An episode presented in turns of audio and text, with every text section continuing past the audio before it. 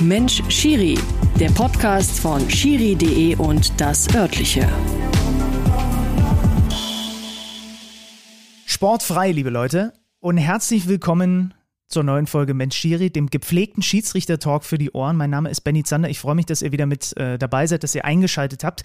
Und ich wollte zu Beginn, bevor ich mich gleich intensivst meinem heutigen Gast widmen möchte, mal vielen Dank sagen an mittlerweile, ich habe vorhin nochmal nachgeguckt, über 500 Menschen, die bei Spotify schon eine Bewertung, eine Sternebewertung äh, abgegeben haben und dafür sorgen, dass dieser Podcast im Moment die Fabelquote von 4,9 von 5 möglichen Sternen aufweist. Ich habe zweimal hingeguckt, weil ich dachte, da ist bestimmt irgendein Fehler drin, aber es ist tatsächlich so.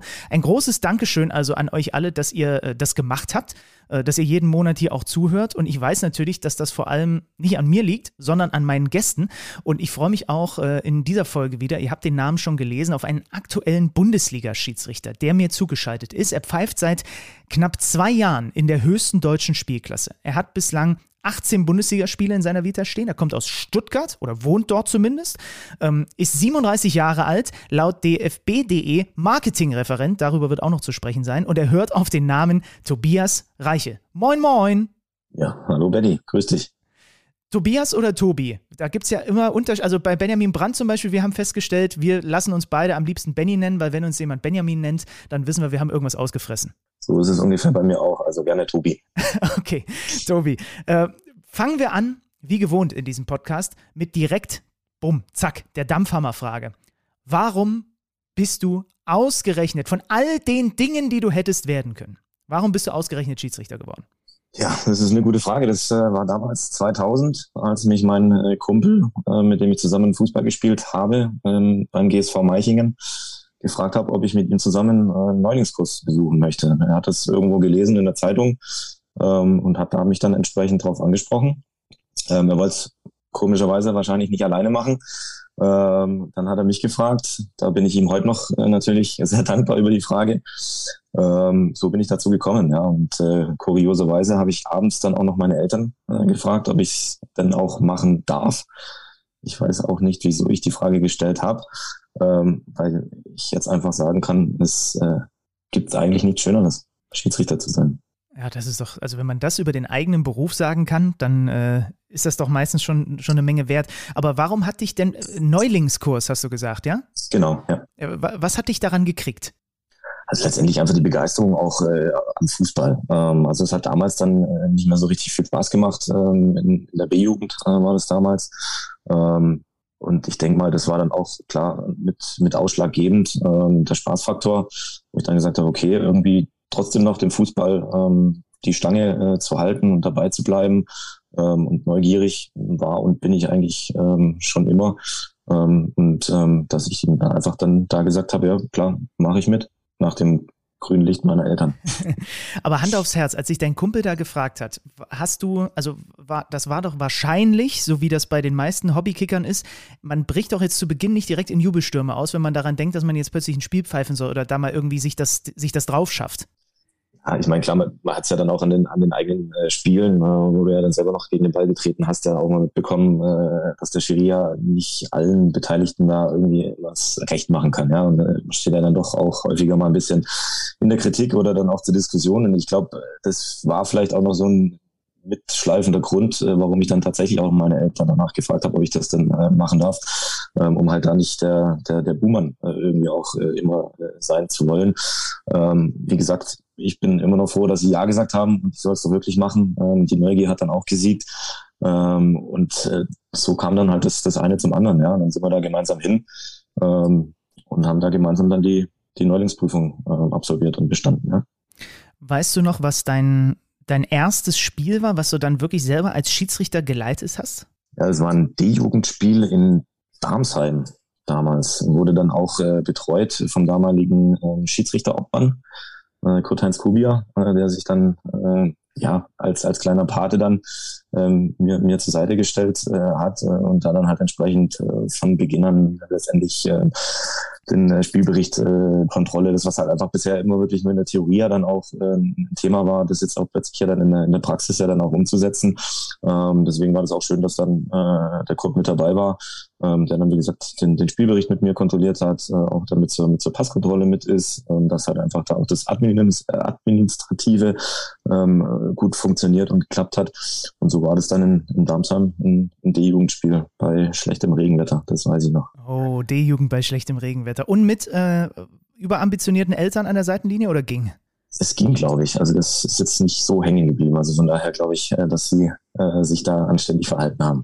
Aber hast du damit, das ist ja ein, ein, ein äh, sagen wir mal, sehr präsentes Thema. Es reicht ja schon, wenn ich hier in Leipzig mal an einem Sonntag, wenn ich frei habe, mit dem Fahrrad irgendwo an einem Platz vorbeifahre und es ist noch vormittags und man hört dann teilweise das Gekeife von den Müttern und Vätern. Hast du, was dieses Thema angeht, äh, mal Erfahrungen machen müssen und da auch irgendwie, keine Ahnung, mal äh, Eltern zur, zur Raison rufen? Also die Eltern jetzt weniger. Ähm, ich meine, früher dann, wo ich angefangen habe mit 16, ähm, hast du ja noch keinen Führerschein gehabt. Ähm, dann hat mich dann auch in der Regel dann meine Mama zu den Spielen äh, gefahren. Und sie habe ich dann verzweifelt immer gesucht dann während dem Spiel mal an der Außenlinie, habe sie dann noch nicht mehr gefunden, weil äh, sie war dann diejenige, die dann zurück ins Auto gegangen ist, äh, weil sie sich dann halt von außen nicht, nicht anhören konnte, ähm, was da dem, dem Sohnemann entsprechend äh, entgegenkam. Aber es war jetzt nicht so, dass ich sage, äh, ich habe jetzt schon irgendwie mal äh, eine schreiende Mama oder einen ausgleichenden äh, Vater irgendwie zurechtweisen äh, müssen ähm, oder sogar vielleicht auch dann des Platzes äh, zu verweisen. Also die haben sich da bei mir alle eigentlich ähm, im Rahmen äh, bewegt und auch verhalten. Ja, und so soll es auch bitte sein. Wer auch immer zuhört, äh, achtet, achtet darauf, auch bei euch selbst, ich habe noch keine Kinder. Ich könnte mir vorstellen, dass ich auch ein anstrengender Vater an der Seitenlinie werde und ich muss mich dann immer wieder selber disziplinieren, wenn ich doch schon mit so vielen Schiedsrichtern und Schiedsrichterinnen hier gesprochen habe, dass mir das auf keinen Fall passiert. Das ist eines meiner ganz großen Ziele. Dafür, oh gut, kommt natürlich auch darauf an, ob der Nachwuchs denn überhaupt Fußball spielt. Das äh, soll er ja am Ende auch noch selber entscheiden. Ähm, wie hast du denn gemerkt, dass dir das Spaß macht und dass dir das auch liegt, dieser, dieser Job da an der Pfeife?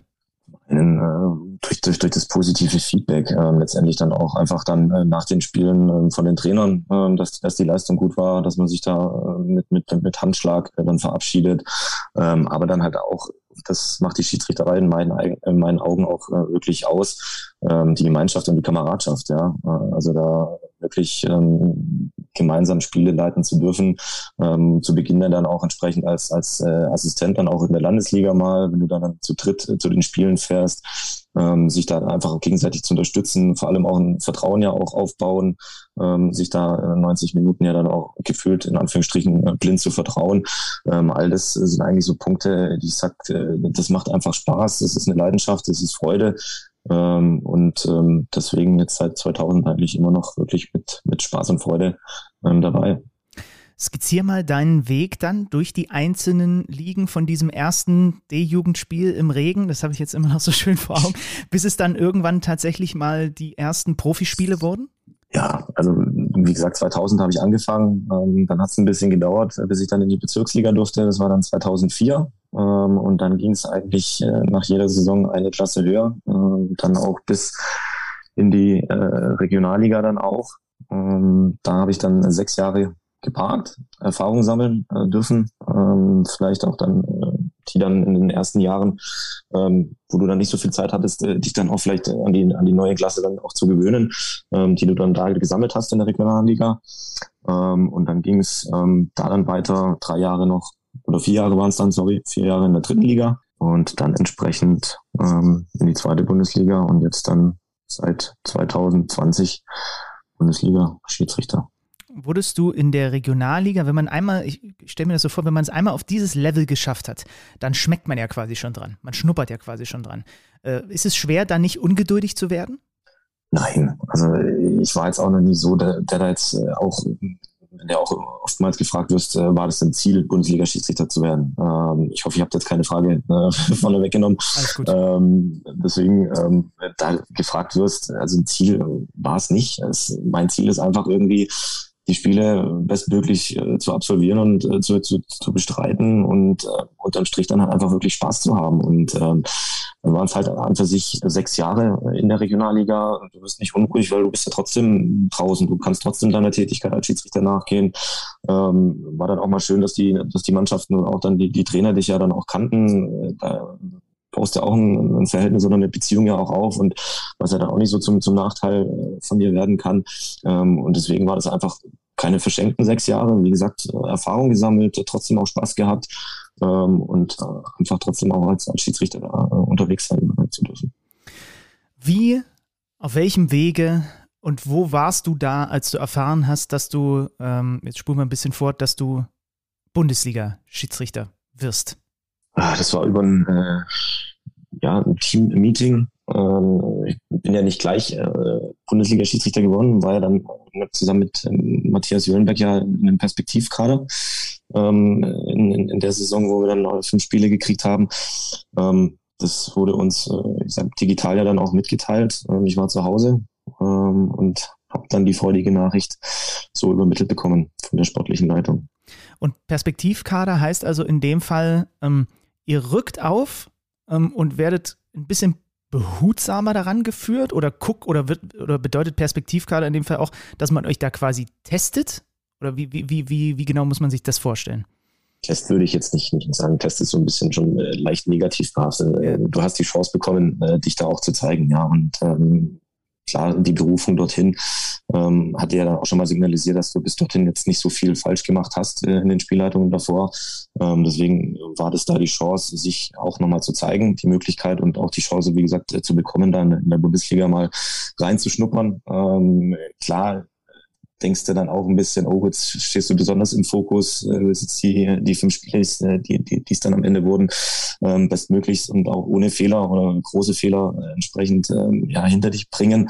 Ähm, das war dann so, wo du dann halt auch schon einen gewissen Druck gespürt hast, vor allem halt dir selber auch gemacht hast, wenn du jetzt halt auch die, die Chance hast, da auch ähm, vielleicht darüber hinaus dann auch äh, dem Kader anzugehören, ähm, ist das natürlich schon was, eine tolle Geschichte äh, gewesen. Und ähm, gab es wohl früher auch schon. Es kamen dann Gratulanten, äh, die dann auch gesagt haben, sie, sie hatten auch die Möglichkeit, über so eine Art Probejahr ähm, da reinzukommen äh, in die Bundesliga. Ähm, und dann äh, freust du dich natürlich da umso mehr, ähm, die Möglichkeit zu haben und äh, in der Bundesliga ja, dabei sein zu dürfen. Wie lief denn dein Probejahr so? Weil ich habe jetzt schon verschiedenste Aussagen, gerade auch so zu Bundesliga-Debütsaisons gehört. Also Sascha Stegemann jetzt zuletzt hat gesagt, dass er, dass er richtig gut und schnell da reingekommen ist, irgendwie in diese neue Liga, auf dieses neue Niveau. Ich habe aber auch noch Dennis Eitekin im Ohr, der meinte, der war zu Beginn viel zu verkrampft, auch nicht nur in der ersten Saison, in den ersten Jahren und hätte sich auch lange nicht so wohl gefühlt auf dem Feld, wie er das heute quasi tut. Wie war das in deiner ersten echten Bundesliga-Saison mit diesen fünf Spielen?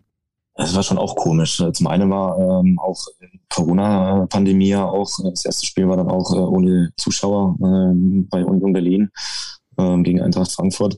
Ähm, hat aber auch einen positiven Aspekt gehabt. Äh, so hattest du, ich sage jetzt mal, äh, nicht äh, den, den, den großen Druck vielleicht auch von den von den von den Rängen, ähm, die dann auch bei, bei, bei jedem Pfiff oder Fehlpfiff äh, da vielleicht entsprechend auch ein bisschen, ein bisschen Stimmung machen. Ähm, deswegen war das eigentlich da auch ganz nett oder auch ganz gut für dich persönlich ähm, reinzukommen, da reinzuschnuppern. Und ähm, die ersten fünf Spiele, die waren eigentlich wirklich prima. Ähm, einen Videoassistenten, einen Griff gab's ähm, in, in, in Freiburg. Ähm, der Rest lief eigentlich äh, ruhig.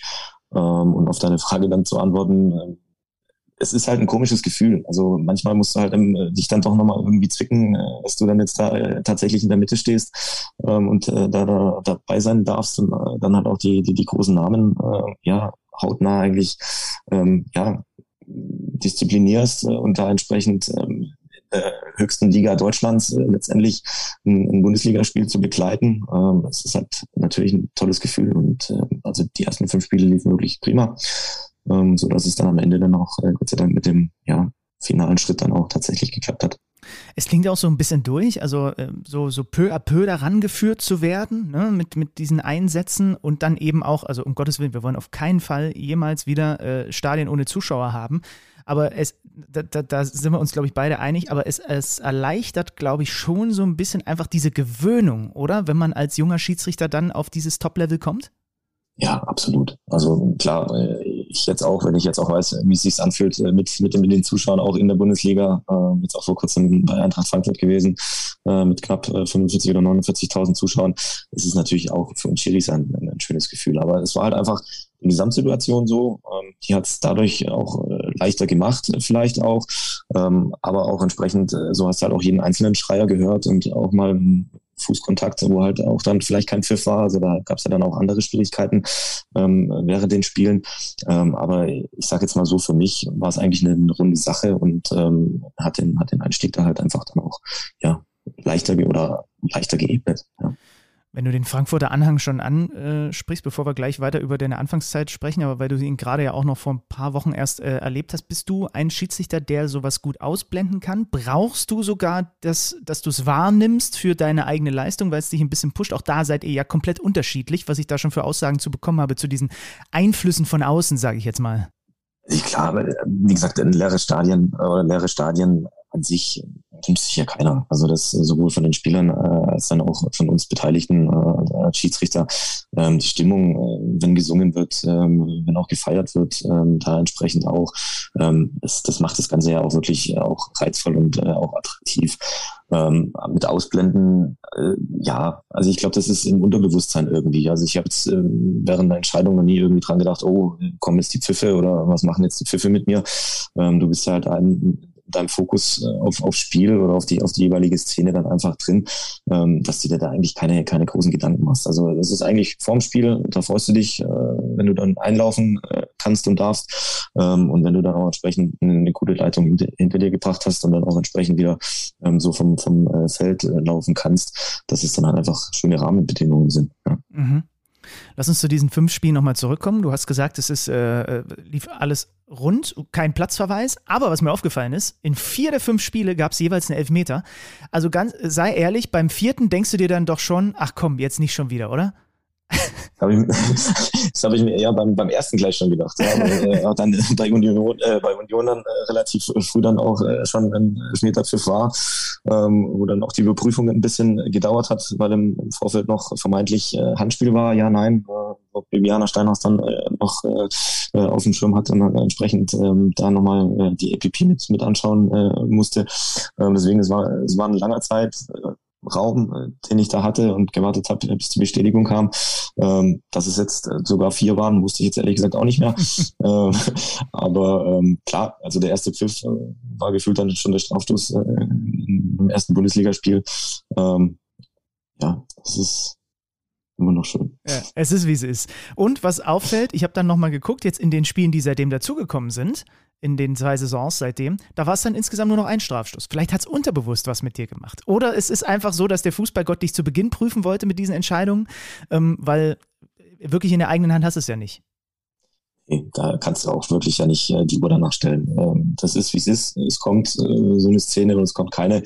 Ähm, wenn keine kommt äh, und das Spiel trotzdem auch gut läuft, ähm, habe ich auch nichts dagegen, wenn eine da ist und wir die Entscheidung äh, richtig treffen. Ähm, ist das ja auch toll. Aber ähm, äh, so gehe ich eigentlich auch durchs Leben. Ich meine, du kannst äh, mit Erwartungen reingehen, ähm, aber kannst auch entsprechend dich äh, darauf vorbereiten, ähm, wenn es am Ende dann anders kommt als, als gedacht. Das ist auch irgendwie immer ein bisschen blöd. Von daher, wenn es im nächsten Spiel wieder einen geben soll, dann ist es so.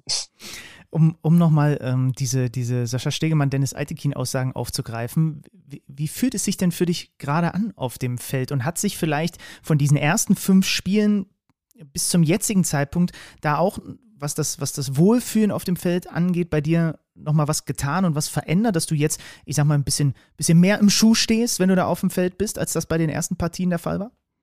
Ich glaube, es ist auch wirklich äh, Kopfsache. Ähm, jetzt ist es gerade so, es fühlt sich realistischer an. Also am Anfang ist es halt noch irgendwie so Wolke 7 und äh, rosarote Brille und äh, wirklich happy. Äh, jetzt so langsam kapierst du es halt, äh, dass du da schon irgendwie ein Bestandteil bist äh, von, von dieser Garde ähm, und dass du da halt einfach wirklich auch in der Bundesliga ähm, dabei sein darfst. Ähm, das, was ich vorhin auch schon angesprochen habe. Jetzt hast du auch mal ein paar Mannschaften häufiger oder öfters mal dann auch. Die wissen jetzt auch, okay, das ist jetzt auch kein, kein Neuling mehr, muss zwar trotzdem auch noch Erfahrung sammeln und hat noch nicht so viele Bundesligaspiele auf dem Buckel, ähm, aber er hatte uns vielleicht auch schon mal und äh, das war, da sind wir im Guten auseinandergegangen ähm, und das bringt ja dann auch entsprechend weiter und ähm, hilft ja auch entsprechend dann auch bei den bei den weiteren Spielen, ähm, wenn du die die Mannschaften dann auch hast. Ähm, von daher es wird es wird realistischer, es wird realer, ähm, aber es ist trotzdem manchmal wirklich auch nochmal so, wo man sich dann irgendwie auch kneifen muss oder auch wenn ich darauf angesprochen äh, werde, das heißt im Arbeiten oder dann auch im Familienkreis. Aber ich habe es jetzt auch wieder im Fernsehen gesehen oder in der, Sportschau. Es ist manchmal komisch, wie, wie man darauf reagieren kann, soll. Ähm, manchmal ist es vielleicht auch ein bisschen unangenehm. So, so bin ich. Ähm, aber es ist trotzdem auch schön. Und äh, wenn sich dann da die, die Kollegen und auch die, die Familie mit, mit freut, ähm, ist es auch schön. Weil du es gerade gesagt hast, hattest du das Gefühl, dass du zu Beginn als Neuling auch so ein bisschen getestet wurdest von den Spielern? Ja, also ich glaube, ist auch zu wissen, dass die, dass die Mannschaften sich auf äh, die Schiedsrichter vorbereiten. Das heißt auch, so wie du jetzt gesagt hast, mit äh, vielleicht äh, schneller mal ein Strafstoß oder äh, zückt auch schneller die Karten, ähm, dass die schon auch, denke ich, wussten, da kommt jetzt einer, der macht jetzt vielleicht sein erstes oder sein, sein, sein viertes Spiel. Ähm, den, den probieren wir mal ein bisschen zu testen. Ja, wie reagiert er? Äh, ist er schnell irgendwie gereizt oder ähm, kann man mit dem auch ganz normal reden? Ähm, dass, dass die Spieler, und die sind ja auch nicht blöd, ähm, das schon auch im, im Vorfeld wissen und dann auch in den, in den 90 Minuten dann äh, versuchen, mal ein bisschen rauszukitzeln äh, und dann zu testen, ja.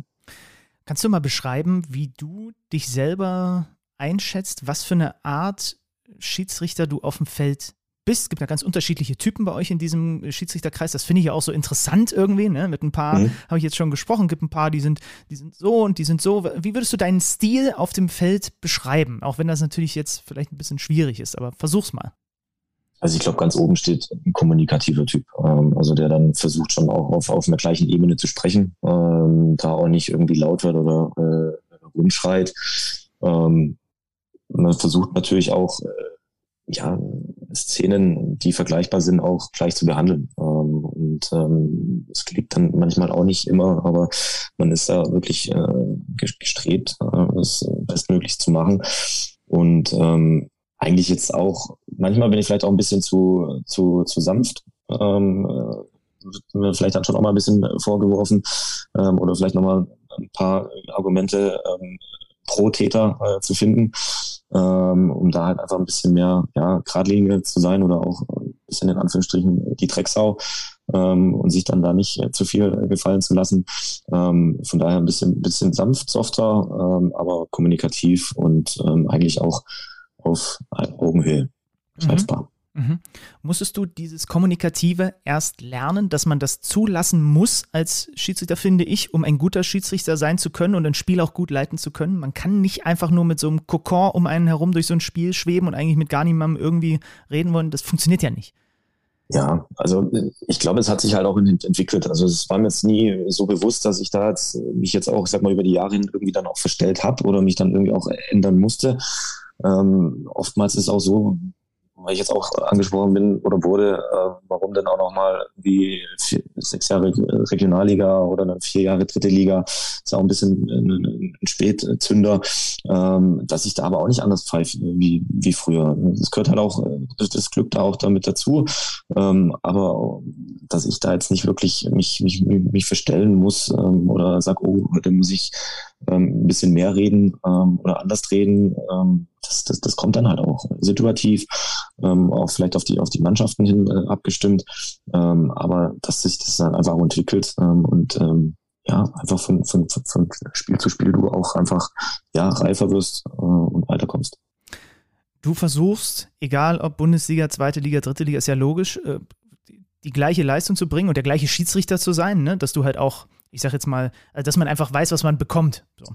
Ähm, vielleicht kannst du trotzdem mal beschreiben, ich glaube, die Frage habe ich noch nie einem Schiedsrichter gestellt, aber einen Haufen Spielern schon, was denn für dich konkret auf dem Feld sich ändert, wenn du zum Beispiel zweite Liga mit Bundesliga vergleichst. Wie anders ist das Spiel aus Schiedsrichtersicht? Hm. Also klar, zum einen ist es äh, temporeicher in der Bundesliga. Das ist schon ein anderes Tempo, Spieltempo vor allem ähm, auch. Ich finde, aber da jetzt auch eine Meinung äh, mir darüber zu machen, deswegen ist es immer meine, meine eigene äh, Einschätzung, ähm, dass der Spielaufbau auch ein bisschen strukturierter ist. Es ist jetzt nicht so, dass die, die äh, Mannschaften in der zweiten Liga da anderen oder gar kein Fußball spielen, sondern es ist halt anders. Ähm, und äh, das ist dann da schon auch, glaube ich, zielgerichteter. Ähm, viele wissen dann tatsächlich auch, äh, was sie machen äh, auf dem Platz. Ähm, der Unterschied dann auch, ich sag mal, in der zweiten Liga wird dann noch ein bisschen mehr Fußball gearbeitet. Ähm, also das äh, ist dann schon auch noch mal ein bisschen zweikampfbetonter, vielleicht auch manchmal ein bisschen ruppiger. Ähm, dass du da halt einfach so vom, vom Tempo, vom, vom Spielaufbau und ähm, von, den, von den Zweikämpfen her schon, äh, denke ich, einen, Unterschied ähm, ausmachen kannst. Das heißt aber so ein bisschen, auch, auch, wenn's, auch wenn natürlich nicht, also vielleicht nur zu 5 Prozent, aber, aber stellst du schon den Schalter im Kopf um, ne? zu wissen, okay, was erwartet mich jetzt hier in der zweiten Liga? Da ist die Zweikampfdichte ein bisschen höher, da ist vielleicht auch mal ein Zweikampf dabei. Ich meine, ich kommentiere ja auch genug Spiele da oder dritte Liga wo man auch immer deutlicher zu spät kommt, als das vielleicht in der Bundesliga der Fall ist. Das, du, du, musst das ja schon auf dem Schirm haben, dass das jetzt das ist, was dich wieder erwartet an dem Spieltag XY. Absolut. Ähm, also das ist auf jeden Fall auch schon vorm Spiel, ähm, dann auch bei der Platzbegehung, letztendlich dann auch im Team, ähm, da dann einfach mal ja, kurz drüber zu sprechen, äh, was könnte uns heute erwarten? Äh, also haben wir zwei spielstarke Mannschaften, gibt es ja in der zweiten Liga ja auch, oder ist es dann eher eine, die tatsächlich eher nur dagegen hält und auch ähm, irgendwie kleine Fouls macht, das heißt dann im, im Spielaufbau, um halt einfach dann wieder nach hinten zu kommen. Ähm, also dass man sich da schon auch vorbereiten muss. Ähm, und klar versucht man dann den, den, den Schalter dann auch umzulegen, ob es ein Schalter sein muss ähm, oder du dann tatsächlich äh, schon auch, ich sag mal, anhand ja auch der, der Szene merkst, okay, jetzt kannst du ein bisschen mehr laufen lassen oder auch nicht ähm, es ist ja dann Spielmanagement beziehungsweise dann auch entsprechend ähm, ja den Weg, den du dann einschlagen möchtest. Und der entwickelt sich auch im, im, im laufenden Spiel. Also ähm, von daher klar, vom Kopf her auf jeden Fall vorbereitet sein, ähm, sich da auch drauf einstellen. Auch im Team ist auch immer äh, wichtig, dass, dass das ganze Team dann quasi die, die gleiche Sprache spricht. Ähm, und dann auch einfach äh, abwarten, welche Szenen ergeben sich mit den Strafstößen auch. Gibt es mal wieder an, gibt es keinen. Äh, es wurde an dieser Stelle schon häufiger thematisiert, wie man sich eigentlich als Schiedsrichter auf so ein Spiel vorbereitet. Ähm, ich würde von dir gerne wissen, wie ihr auch im Team ein Spiel nachbereitet. Nachbereitung ist an sich eigentlich auch ähm, ja, ganz einfach. Es wird ja aufgezeichnet. Wir haben die Möglichkeit, äh, über eine Plattform ähm, gewisse ähm, Szenen dann auch anzuschauen, die auch vom äh, Beobachter oder vom Coach dann letztendlich auch ähm, schon getaggt werden oder halt dann auch entsprechend ähm, identifiziert ähm, dann ist es auch so, dass wir die Möglichkeit haben, ähm, den, den Tonmitschnitt auch ähm, mit, mit, mit anzuhören, mit den Szenen dann gleichzeitig. Ähm, und wenn dann mal was Auffälliges war, wo man auch sagt, oh, da müssen wir auch nochmal uns beide mal anschauen, also Schiedsrichter und der Assistent, ähm, dass man sich dann einfach dann äh, ein paar Tage dann noch Zeit lässt, äh, sich das Ganze dann nochmal, äh, wie gesagt, anschaut und auch mal sacken lässt. Ähm, und dann wird äh, mal auch im, im Team ähm, dann drüber gesprochen, angerufen, ähm, hast du es noch angehört? Ja, und war es gut, können wir, was können wir anders machen? Ähm, hilft dann vielleicht nochmal ein Input von außen oder ist auch, kann ich äh, den, den, den Jungs noch irgendwas mit auf den Weg geben, dann während dem Spiel, ähm, zum Beispiel von Winterball kam, bei einer, bei einer knappen Abseitsszene etc., ähm, dass wir das dann schon eigentlich so analysieren. Ähm, also zum einen im Team und äh, dann auch entsprechend ja mit dem, mit dem Coach. Mhm. Also es geht quasi eigentlich so um zwei Sachen, höre ich jetzt so raus. Es geht für dich selbst, klar, da spielt das Team auch eine Rolle, so um die, ich sage mal, Entscheidungsfindung und Entscheidungsqualität. Und dann geht es aber auch noch um eine mögliche Optimierung, was so die Kommunikation angeht, die dann zu so einer Entscheidungsfindung führt. Ne? Also es ist ja immer, dass ihr im Team natürlich auch, das kriegt man ja gar nicht so mit, wenn man das Spiel einfach nur verfolgt, aber ihr kommuniziert ja ständig miteinander. Ja, also das, das auf jeden Fall klar ist auch teamabhängig. Der eine will ein bisschen mehr, der andere ein bisschen weniger äh, Kommunikation oder Input ähm, auf dem Feld. Ähm, aber auch da bin ich eigentlich eher, äh, man sagt ja, der, der Kanal ist offen. Also ich, ich kann da dann auch filtern, äh, wie es bei uns in der Schiedsrichtersprache dann heißt, ähm, auf dem Feld, ähm, so dass in der Richtung natürlich auch immer noch Optimierungs- und ähm, Verbesserungspotenzial gibt, weil ähm, klar, Spiele werden auch, wie gesagt, schneller, dann läuft immer ein Spieler durch die Linse, ähm, kannst du die Szene vielleicht nicht richtig beurteilen oder richtig wahrnehmen ähm, und dann, dann brauchst du natürlich auch die, die Unterstützung von außen und ähm, deswegen es wäre auch, äh, ja, in meiner Situation jetzt auch schon falsch äh, zu sagen, man muss sich da auch nicht mehr irgendwie ähm, ja, drauf einstellen oder auch dann äh, sich verbessern, ähm, weil da stehe ich jetzt gerade am Anfang. Ähm, und das ist schon auch wichtig, ähm, dann auch nochmal zu hinterfragen und auch zu gucken, was kann ich im, im nächsten Spiel anders machen, wenn jetzt eine, eine Entscheidung mal dabei war, wo ich sage, hm, hätte ich jetzt vielleicht anders getroffen oder vielleicht auch anders ähm, dann gesprochen, dass man das dann auf jeden Fall im Nachgang noch macht. Ah, es gibt auch diese legendäre Schiedsrichter-Doku, wo es diese Szene gibt, irgendein wichtiges Spiel und der Assistent gibt von draußen dem Schiedsrichter aufs Ohr, dass ein, Wett, ein Unwetter aufzieht. Weißt du zufällig, ich weiß es auch nicht mehr genau, was es ist. Und dann wird er halt angepfiffen von seinem Hauptschiedsrichter, weil er sich denkt, ja. wir haben hier andere Dinge zu tun. Ja, ja, es gibt Wichtigeres, als äh, zu wissen, dass es jetzt gleich gewittert. Nein, aber ich meine, klar, Sicherheit ist ja auch ein Thema bei der, bei der Schiedsrichterei. Ähm, sind wir auch verantwortlich für die, für die äh, Spieler auf dem Feld. Ähm, aber ähm, klar, ich glaube, das war sogar noch in, in einem laufenden Spiel oder im, ja, Angriff ja. auch rein, so wie du es gerade gesagt hast. Ähm, aber muss man sich dann den, den, passenden Zeitpunkt dann schon auch äh, aussuchen. Ähm, Aber sowas ist ja auch wichtig. Also wenn dann sowas kommt, äh, dann, dann zumindest auch Feedback geben, sagen, du, vielen Dank für den Hinweis, aber vielleicht in der nächsten Auswechslung oder bei, bei einem ruhenden Ball, ähm, wo du dann halt auch da entsprechend vom Kopf her frei bist. Ja. Oh Mann, ich, ich, ich, muss das mal nochmal nebenbei hier versuchen rauszufinden. Aber es ist also nicht so, du kannst uns jetzt also die Illusion nehmen, wir haben, äh, wir haben im Spaß ja auch immer mal äh, so im, im, in Übertragungscruise gesagt, okay, das Spiel ist jetzt eigentlich durch. Also es gibt ja auch Spiele, ne, die sind halt einfach entschieden. So, und äh, die, die Schiedsrichter, die besprechen jetzt in den letzten fünf Minuten, was sie sich gleich für eine Pizza bestellen oder so. Das macht ihr dann schon, wenn abgepfiffen ist erst, ne? Ja, ja, also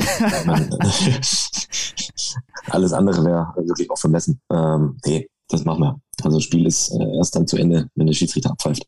Hier, ich hab's. Massimo Busacca, Griechenland gegen Schweden, Euro 2008 äh, und fantastisch. Der vierte Offizielle, Ivan Bebek, gibt ihm aufs Ohr, dass da gleich äh, es wird heftiger Regen kommen und dann ist einfach nur die Reaktion, das ist nicht mein Problem, halt die Klappe. Fantastisch. Okay, haben wir, haben, wir diese, äh, haben wir das nebenbei auch noch geregelt. Wenn wir schon bei solchen großen Schiedsrichternamen sind, wie derjenige, den ich gerade äh, äh, erwähnt habe. Wir haben ja nun in deinem Kollegenkreis auch eine ganze Riege an Schiedsrichtern, die nochmal deutlich erfahrener sind als du. Ein Dr. Felix Brich, ein Dennis Eite, Kino, wie sie nicht alle heißen. Was kannst du dir konkret von diesen Graurücken, sage ich jetzt mal, abgucken für deinen Auftritt dann auf dem Feld? Gibt, kann man das überhaupt? Das kann man. Ähm, unterm Strich äh, muss man aber trotzdem bei sich bleiben. Also man kann sich vieles mal anschauen und vielleicht auch abschauen. Ähm, aber dann, ich sag mal, in der Umsetzung an sich ist es ja dann auch wieder wichtig, dass du, dass du selber, also dass ich jetzt Tobias Reichel trotzdem bleib. Ähm, genau. Vor allem authentisch zu sein, äh, da auch ehrlich den, den Spielern ja auch gegenüber. Ähm, was man sich auf jeden Fall abschauen kann, ich sag mal, ist das Spielmanagement. Also äh, ist es jetzt wirklich dann auch mal so, man hat äh, gerade dann die, die, die zwei Persönlichkeiten mal vielleicht auch mal versucht, das Spiel wieder kleinlicher zu halten. Äh, welche Szene oder welche, welche Situation hat es da den Ausschlag gegeben? Ähm, selbst aber auch, ich sag mal, wo beide wirklich stark sind, ja auch ähm, in Sachen Ansprachen, Körpersprache, Gestik, Mimik, ähm, wo du eigentlich auch als, als, als junger und äh, unerfahrener Schiedsrichter auch nochmal viel, viel dazu äh, ja, bringen kannst, dich auch weiterzuentwickeln. Ähm, und da ist es schon so, das, was ich gerade gesagt habe, mit Körpersprache, Gestik, Mimik, Umgang mit den Spielern, ähm, klar, dass sich dann versuchen mal auch mal ein bisschen anzuschauen, ähm, das heißt dann auch mal als, als, als vierter Offizieller, wenn du an, direkt dann auch an der Linie stehst und bist, ähm, oder dann halt auch im Nachgang dann halt entsprechend dann auch ähm, Videoschulung äh, betreibst. Mhm.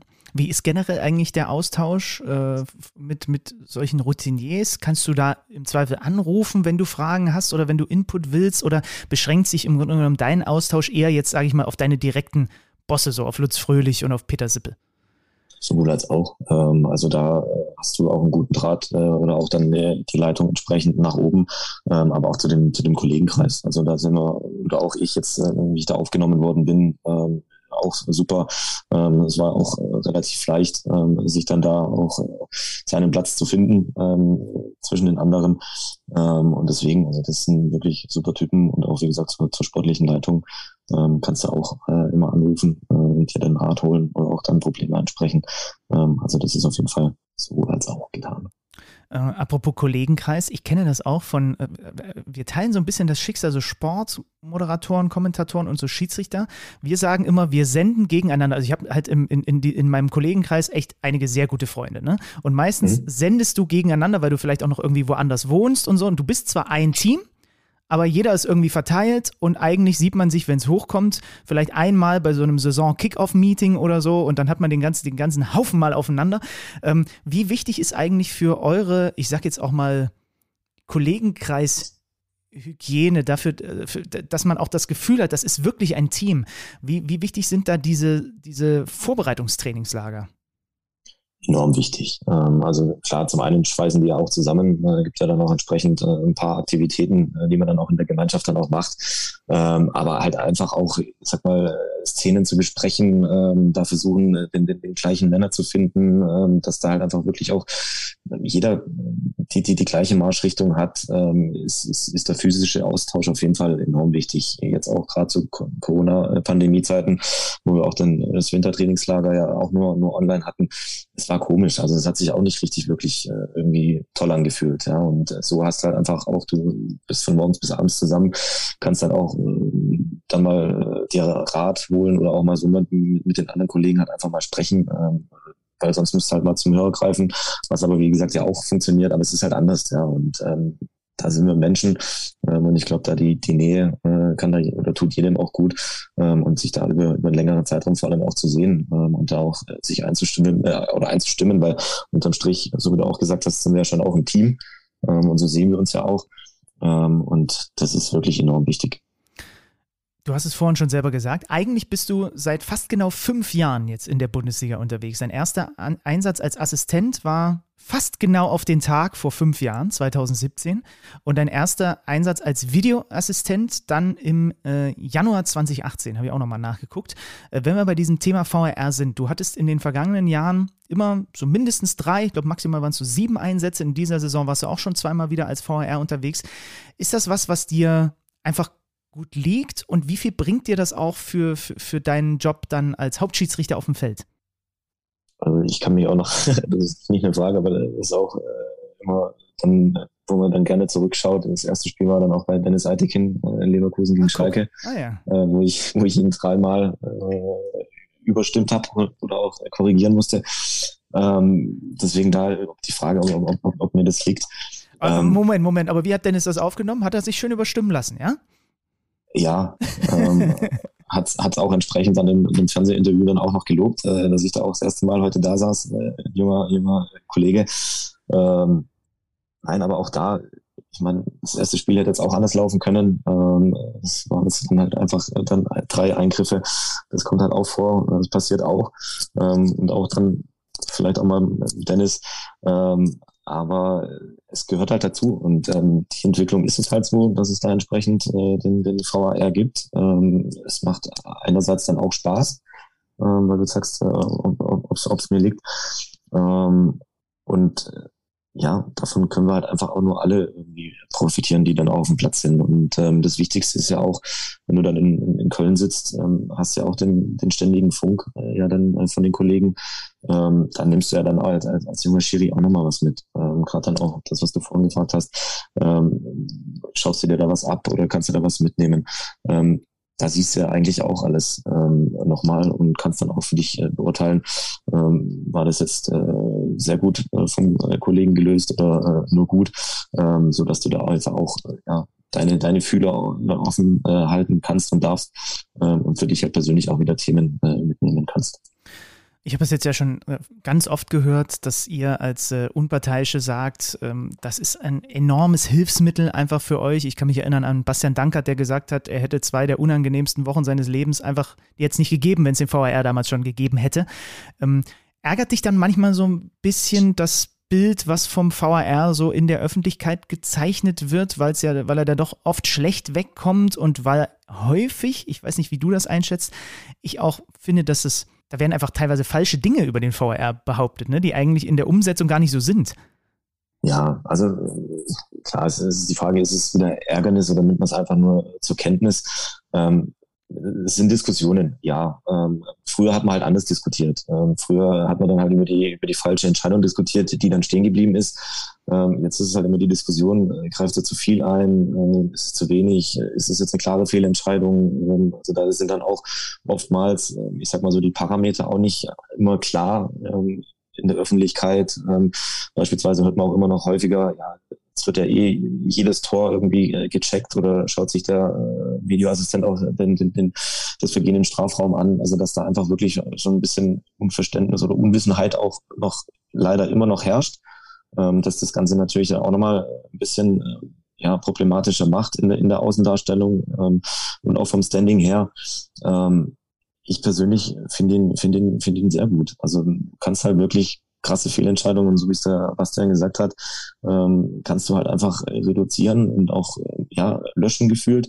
Ähm, und am Ende steht dann die, die, die richtige Entscheidung. Dadurch, dass halt immer noch Menschen auch vor den Bildschirmen sitzt, ähm, da wirst du auch, äh, auch wenn, wenn, ein äh, sportlicher äh, Leiter oder ein Sportmanager sich auch mal hinsetzt oder zehn, zehn äh, da platzieren, das würden wahrscheinlich auch noch unterschiedliche Meinungen oder Entscheidungen auch letztendlich rauskommen. Und äh, das ist das, was das Ganze halt immer noch so ein bisschen äh, schwierig macht. Ähm, dass halt trotzdem halt noch Menschen davor sitzen, keine Maschinen. Ähm, und dafür sollte man eigentlich auch noch äh, Verständnis haben. Und ähm, ja, es erleichtert uns auf jeden Fall auf dem Platz ähm, den, den Job, ähm, weil du dann doch nicht so als, äh, ich habe da immer noch Lutz Wagner auf der Bildzeitung mit, mit den Tomaten äh, mal auf den Augen, ähm, dass du da dann äh, durch den Kakao gezogen wirst. Ähm, aber ja, die Diskussionen hast du halt immer noch, leider. Mhm. Jetzt wird hier, glaube ich, gleich der Podcast-Moderator ein bisschen entblößt. Ist das nicht so, dass jedes Tor gecheckt wird? Das war mein letzter Stand. Auf, auf dieser Grundlage habe ich immer wieder gesagt, beruhigt euch, das wird da eh alles überprüft, ob da irgendwas nicht mit rechten Dingen zugegangen ist. Jetzt sagt mir der Tobi Reiche hier, dass ich kompletten Quatsch erzähle die ganze Zeit, oder was? Nee, habe ich das? Ach Gott sei Dank, dann habe ich es nur falsch verstanden. Oh. Nein, jede, jede Torerzielung wird überprüft mit der Entstehung, also sprich mit der Angriffssituation ähm, fängt es an und dann auch, ob der Ball auch richtig hinter der Linie liegt, genau. Oh, um Gottes Willen, stell dir mal vor, wie peinlich das gewesen wäre für einen Typen, der einen Schiedsrichter-Podcast betreibt, der hier die ganze Zeit immer auch in seinem anderen Podcast erzählt, ah, das wird ja eh alles immer überprüft und dann wäre das gar nicht so. Gott sei es gedankt. ähm, du bist jetzt, ich habe es gesagt, 37 Jahre alt, ist deine dritte Bundesliga-Saison. Hat man, auch wenn das so schwer planbar ist, die ganze Nummer da bei euch, hat man trotzdem irgendwie so ein Ziel, auf das man noch hinarbeitet? Wenn man jetzt dabei ist, dann will man natürlich so lange wie möglich dabei bleiben. Ähm, das ist dann äh, vielleicht dann doch auch ein Ziel. Ähm, aber wie ich es auch ganz äh, zu Beginn schon gesagt habe, ähm, du kannst es halt nicht wirklich planen. Und es liegt ja dann auch ein Stück weit auch selber ja noch an dir, wenn, du die Leistung bringst und äh, da auch weiterhin ja auch Spaß und Freude hast. Dann ist jedes Spiel was Besonderes. Und da gucke ich einfach, dass es so viel wie möglich werden und weiterhin Spaß an der Tätigkeit habe. Ja, und ich glaube, konkret, viel konkreter macht es sowieso keinen Sinn, weil du kannst es nicht beeinflussen. Ähm, ne? Also ich kann mir jetzt auch irgendwelche wilden Ziele setzen äh, in meinem Sportkommentatorenkosmos, aber da ist auch nur begrenzt die, die, die, der Realismus, was das angeht. Dann lass uns doch mal noch ein bisschen den grünen Rasen verlassen und äh, noch mal ein bisschen mehr über dich erfahren. Was macht denn Tobias Reiche, wenn er nicht gerade Bundesligaspiele pfeift? Dann äh, geht er seiner Arbeit nach. Das ist bei einer privaten Krankenversicherung und da im Marketing. Und äh, das andere ist letztendlich auch die Familie dann ähm, ja zu unterstützen, auch da tolle viele Momente mitzunehmen, äh, die es dann auch nur geht. Ähm, 2020 war dann nicht nur der, der Aufstieg in die Bundesliga, ist auch äh, das erste Mal dann Vater geworden. Ähm, von daher den, den so, Sohnemann dann auch einfach da die, die Zeit zu genießen ähm, und da einfach dann auch mal zu Hause zu sein. Ist das mit deinem Job, auf deine Familie kommen wir gleich nochmal, ist das mit deinem Job so wie bei vielen, dass du den äh, zu einem bestimmten Prozentsatz reduziert hast? Genau, also ich arbeite auch nur in Teilzeit, ja. Okay. Und Marketing bedeutet, ich kann dich im Zweifel mal anfunken, wenn ich das Gefühl habe, wir müssen mit Menschiri jetzt marketingtechnisch hier nochmal richtig durch die Decke gehen. Und dann hast du 17 Tipps, was wir mit diesem Podcast zu tun haben. Ja, vielleicht auch, weil du es bis 18. okay, sehr gut. Ähm, also du hast die, du hast die, die, die, Familie, du hast den Nachwuchs angesprochen. Das wird natürlich sehr viel deiner Freizeit in Anspruch nehmen. Gehe ich jetzt mal von aus, weil 2020 geboren, dann ist der Sohnemann noch nicht so wahnsinnig alt. Ähm, Gibt es Dinge, die du trotzdem auch so für dich in deiner Freizeit gerne machst, die du auch machen musst, weil du weißt irgendwie, das ist wichtig, um die Festplatte ab und zu mal zu löschen, die du vielleicht auch besonders gut kannst? Was, was treibst du so, ähm, keine Ahnung, an Sport, an sonstigen Aktivitäten? Also da sind wir auch, äh, Gott sei Dank, auch mit, mit meiner Frau äh, relativ ähm, ja, sportbegeistert. Ähm, also wir sind dann auch meistens draußen in der freien Natur, sei es mal in, in, in, im Wald äh, mal spazieren zu gehen ähm, oder wir schwingen uns aufs Fahrrad. Ähm, früher haben wir auch mal Squash äh, noch gespielt. Ähm, also da eigentlich komplett die ganze Bandbreite oder auch einfach auch mal schwimmen ähm, und die Festplatte einfach wieder auf, auf Vordermann zu bringen und auf äh, Reset zu drücken. Einfach da ja die Zeit zu, äh, zu genießen, auch mal nicht nur Fußball irgendwie zu haben.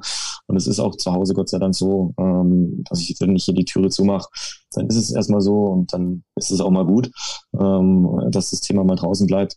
Ähm, und das tut dann einfach auch gut, ja. Und einfach zu wissen, man kann heimkommen und ähm, ja, da freut sich dann auch jemand, wenn du mal wieder zu Hause bist ähm, und dann einfach die Zeit ähm, zu dritt genießen. Bei Squash kriege ich direkt glänzende Augen. Das ist eine der Sportarten, die ich mich nicht mehr traue, weil meine Knie danach immer so äh, für ein paar Tage mir erklären, dass ich es jetzt erstmal ein halbes Jahr wieder nicht mehr machen sollte. Äh, du, du kannst das noch ab und zu betreiben oder ist es auch ein bisschen, weil es ist ja schon eine, sagen wir mal, gelenkschonend ist anders. Das auf jeden Fall. Aber ich sag auch, wenn du es dann mal nicht wieder weißt, dass, dein, dass deine Knie noch da sind und auch mal wehtun können, ähm, dann, dann, hast du auch irgendwas falsch gemacht. ähm, aber es ist auch nicht mehr ganz so wild wie früher. Ähm, also man guckt schon auch, dass man dann verletzungsfrei äh, dann wieder auch aus, der, aus dem Glaskäfig rauskommt. ähm, aber auch das gehört einfach mal dazu. Oder dann einfach mal Tennis und einfach mal auf die Bälle draufhauen. Ähm, Welche Sportart kannst du am besten? Allrounder. Tischtennis ist es nicht. Ähm, Squash macht eigentlich, ja. Also habe ich bis jetzt sehr wenig, äh, das heißt sehr wenig, ähm, am wenigsten verloren. Okay, aber, aber wie, Tischtennis ist es nicht? Das klang jetzt so, als hättest du gerade eine schlimme Niederlage eingesteckt. Ja, äh, ist Frank Willenborg äh, stärker. Oh, okay, gut. Das merke ich mir, wenn ich den mal irgendwann in diesem Podcast hier habe.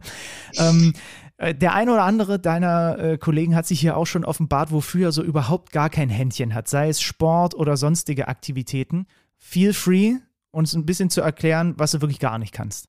Außer Tischtennis. Was ich gar nicht kann, äh, einen grünen Daumen. Den habe ich beispielsweise nicht. Ähm, also da, lasse ich meine Frau ran. Ähm, ansonsten stricken kann ich auch nicht. Ja.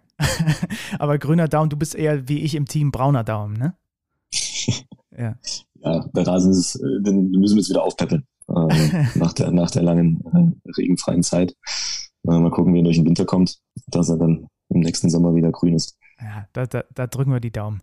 Dann lass uns zum, zum Abschluss noch ein bisschen allgemeiner werden. Ähm, es gab gerade wieder ein, ein DPA-Interview mit Felix Zweier, was ich vorher noch überflogen habe, wo er ähm, über Schiedsrichter, über die, ja, das, das Wegdriften des Schiedsrichternachwuchses gesprochen hat, über den, den Hass im Internet, der auf, auf Schiedsrichter äh, äh ausgekippt wird, dem er da eine klare Mitschuld dran gegeben hat. Weil er hat zum Beispiel gesagt, Mitte der 90er gab es noch 80.000 Pfeifende und jetzt gibt es noch die Hälfte. Ähm, was mal ganz platt gefragt, was können wir gerade auf diesem Level unterhalb vom Profifußball, was können wir dagegen machen? Hast du irgendeine Idee, wie wir das besser in den Griff kriegen? Gefühlt muss sich da jeder an sich selber irgendwie äh, an, die, an, die, an die Nase packen äh, und sagen, äh, so kann ich mich beispielsweise nicht auf dem, auf dem Sportplatz ähm, verhalten ähm, oder nicht geben, ähm, sei es von, von verbalen Attacken bis hin natürlich zu, zu täglichen Angriffen, ähm, dass das einfach nicht mehr passiert und ähm, einfach dann auch der, der respektvollere Umgang. Ähm, Respekt ist halt immer ein, immer ein großes Wort. Ähm, aber dass da halt einfach eine gewisse Wertschätzung auch dann, ich sag mal, den, den, den, dem jeweiligen ähm, da wirklich auch entgegengebracht werden. Ähm, vor allem, ja, Fehler passieren. Ähm, und wenn dann halt da wirklich äh, auch bis hin zu Morddrohungen oder Androhen von, von, von täglichen Übergriffen ähm, im, im, Internet irgendwie geht, das, das, das geht gar nicht. Also das ist wirklich äh, viele, viele Schritte zu weit. Und da müssen wir wirklich hinkommen, dass man sich dann die eigene Nase packt und dann auch in der Situation, in der man vielleicht dann hochkocht, sei es dann, wie gesagt, ähm, die, die Eltern, ähm, dass man da einfach auch eine gewisse ja, Vorzeige oder Respektperson auch ist ja, und sich dann halt wirklich im, im Griff halten muss. Wie handhabst du das? Das habe ich jetzt ehrlicherweise gar nicht überprüft. Bist du in irgendeiner Art und Weise bei sozialen Netzwerken unterwegs oder handhabst du es so auch so, dass du dir denkst, ja, nee, es macht wahrscheinlich als Schiedsrichter eher keinen Spaß.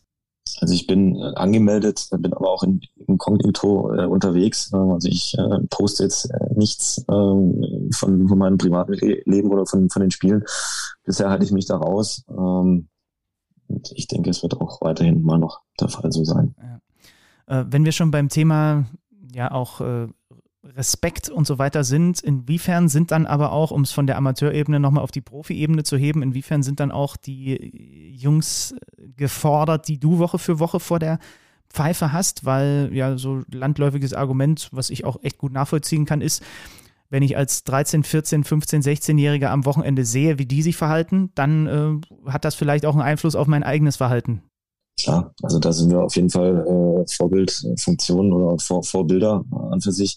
Ähm, und wenn die sich natürlich äh, ja, falsch verhalten, ähm, dann, dann geht es natürlich auf, auf die Jugend über, ja. Und äh, die sehen das äh, samstags äh, und äh, haben sonntags vielleicht dann ihr eigenes Spiel ähm, und dann sagen sie, ja, habe ich doch gestern auch so gesehen. Ähm, also das ist natürlich auch der falsche Ansatz. Also von daher gilt es natürlich oben, ähm, die, die, die Werte natürlich auch vorzuleben ähm, und auch äh, anzugehen ähm, dass das halt einfach dann auch in, in die breite Masse getragen wird. Ja. Und das, das wird ja dann anhand der, der Bilder, äh, der, der Aufzeichnungen.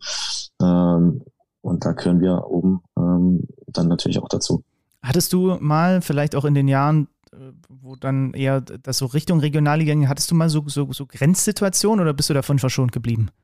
Nee, Gott sei Dank äh, verschont geblieben. Also jetzt äh, noch nie irgendwie auch mit äh, Polizei mal nach Hause gefahren worden oder sowas. Also da bin ich wirklich toi toi toi verschont geblieben. Und das wünsche ich auch überhaupt äh, gar keinem. Ähm, weil das einfach, wie gesagt, nicht, nicht zu dem Sport gehört äh, und vor allem auch nicht zu unserem ja, Hobby der Schiedsrichterei. Dann ganz zum Abschluss. Äh, wir wollen ja alle auch immer so ein bisschen noch äh, uns weiterentwickeln. Ähm, ich zum Beispiel äh, in der Art, wie ich Interviews führe und so weiter. Da habe ich heute schon wieder so ein, zwei Sachen im Hinterkopf, die ich beim nächsten Mal vielleicht besser machen kann. Was hast du denn? Ähm, hast du so konkrete Punkte, wo du sagst, dass daran arbeite ich gerade als Schiedsrichter? Da möchte ich noch ein paar Prozentpunkte draufpacken? Ja, zum einen an der, an der Spritzigkeit, ähm, dass ich da ab und zu mal äh, schneller in den zweiten Gang komme, okay. ähm, vom, vom Beginn an, also vom Kaltstart.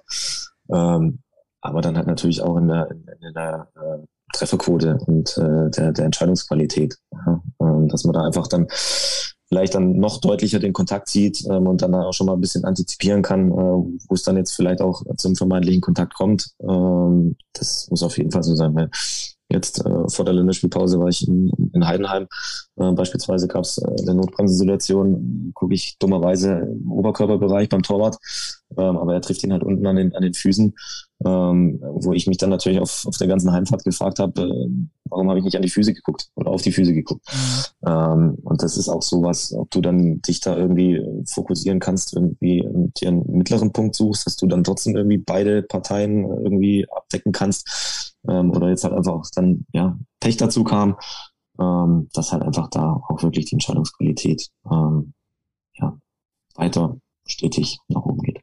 Und generell bei euch im äh, Profikader hast, gibt es Dinge, wo du sagst, ja, da können wir auch einfach als, als Profi-Schiedsrichter-Crew, äh, da können wir noch besser werden, kommunizieren, im Auftreten, äh, was auch immer, besser erklären. Ähm, geht ja da nicht nur individuell um dich, sondern ihr wollt ja auch versuchen, euch als, als komplette Unit äh, immer weiterzuentwickeln.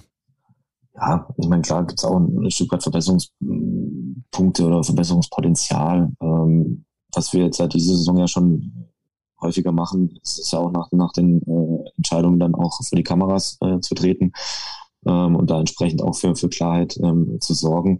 Ähm, die könnten vielleicht ab und zu mal ein bisschen, ein bisschen knapper und ähm, auch direkter sein. Ähm, dass es dann halt, ich sag mal auch, ja, mein Opa beispielsweise dann auch wieder äh, versteht.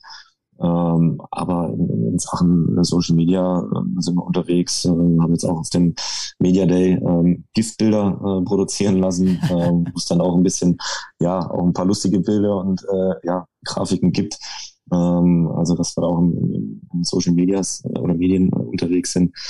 Ähm, genau. Ja, also du, du meinst damit quasi, was ich, was ich mir auch manchmal denke, also ich finde das ja extrem super, dass ihr euch jetzt häufiger stellt. Finde ich wirklich einfach gut, weil man damit auch, finde ich, viel, viel Druck rausnehmen kann aus bestimmten Dingen, ähm, aber die quasi, ich sag mal, alltagstauglicher für den Fan erklären und nicht so verklausulierte Schiedsrichtersprache, ne? Ja, genau. Also muss unterm Strich das heißt auch immer so schön, Fußball muss einfach bleiben und einfach sein. Und äh, ich glaube, das können wir in der, in der, in der, in der äh, Kommunikation auch machen.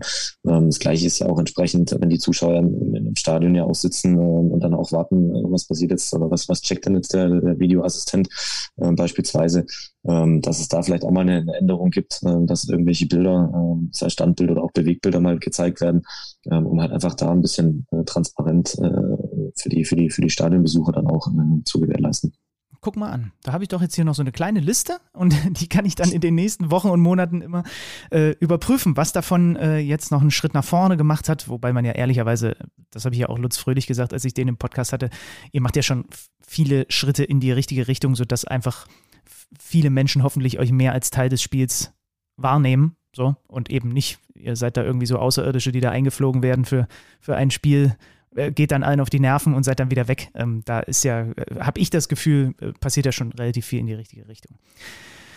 Tobi, dann möchte ich mich äh, ganz herzlich bei dir bedanken, dass du von deinem Raumschiff zu uns rund einquartiert hast, dass du hier vorbeigeguckt hast äh, bei äh, Menschiri. Äh, drücke dir die Daumen, dass all die Dinge, die du dir noch so vornimmst, äh, auch in Erfüllung gehen. Vor allem natürlich, das neigt man dazu, bei Schiedsrichtern ja auch manchmal ein bisschen zu vergessen, dass du fit bleibst, dass du gesund bleibst so, und halt die Spiele pfeifen kannst, für die du eingesetzt wirst.